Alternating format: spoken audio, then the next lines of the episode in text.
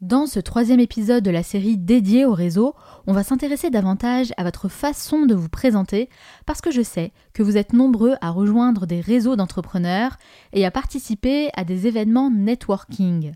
Du coup, vous partagez souvent avec moi cette peur, cette crainte de ne pas savoir se présenter correctement, vous avez l'impression de ne pas utiliser les bons mots pour parler de votre projet et vous aimeriez intéresser un minimum l'audience que vous avez en face de vous. Je vous rassure, c'est normal. C'est un véritable exercice et cela ne s'improvise pas. Il faut s'y préparer pour être au top et faire bonne impression. Ça se joue véritablement dans les premières secondes, alors il ne faut pas se louper. J'en parlais justement avec la fondatrice de YouStart, le réseau social dédié aux entrepreneurs, et il semblerait que ce soit un problème récurrent, alors soyez bien attentifs et prenez des notes pour améliorer votre discours. Déjà, première règle avant de vous lancer dans un monologue qui n'en finit pas, écoutez. Je parle de l'écoute active. Autrement dit, soyez à 100% présent avec les autres et pleinement conscient de ce qui est en train de se passer. Intéressez-vous sincèrement aux personnes. Essayez de capter un maximum d'informations pour vous imprégner de l'environnement qui vous entoure. En one-to-one, l'écoute active consiste également à questionner votre interlocuteur et reformuler ses réponses si besoin pour être certain de bien comprendre le message qui est délivré. Osez le faire. Vous allez montrer de l'intérêt et instaurer une certaine bienveillance, deux éléments très importants pour construire un échange positif. Je remarque que les gens ont souvent tendance à parler de leur propre personne, comme pour combler une conversation ou essayer de dompter maladroitement un stress pourtant bien visible. Alors qu'au contraire, le but, c'est de s'intéresser à l'autre.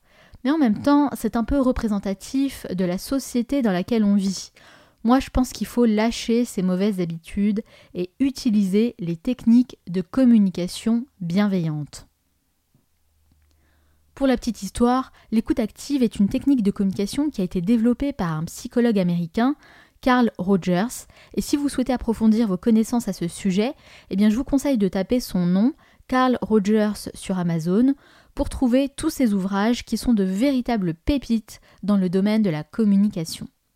Plus vous avez des informations sur votre interlocuteur, plus vous pourrez adapter votre message pour éventuellement tisser des partenariats qui profitent à tous. La deuxième étape, c'est de bien sûr savoir se présenter et pour ça, je préconise d'utiliser ce qu'on appelle l'elevator pitch. En gros, c'est une présentation courte d'une minute pour expliquer ce que vous faites. Sachez que j'ai consacré un épisode entier à ce sujet et je propose également une formation en ligne et en présentiel pour vous accompagner étape par étape. L'idée, ce n'est pas de préparer une keynote. Il faut faire court, très court. Une minute, c'est le temps d'un trajet en ascenseur, donc il faut aller à l'essentiel. Expliquez votre activité avec des termes simples, de sorte à ce qu'un enfant de 7 ans soit capable de comprendre parfaitement ce que vous faites, donc exit le vocabulaire trop technique. Moi, je conseille aussi à mes clients de dire ce qu'ils apprécient dans ce qu'ils font, d'ajouter cette partie un peu personnelle où ils parlent de ce qui les passionne dans leur projet ou ce qui les rend tout simplement heureux. Dans un échange, ce n'est pas la partie intellectuelle du message qui va marquer les esprits, mais plutôt la partie émotionnelle. C'est important de le souligner, du coup, n'hésitez pas à parler de vos valeurs, celles qui sont importantes pour vous et qui vous guident dans vos choix professionnels. En général, c'est un bon moyen de détecter les personnes qui partagent la même vision et les intégrer au sein de votre réseau. Moi, je sais que c'est vraiment quelque chose qui me tient à cœur. Les personnes de mon entourage sont triées.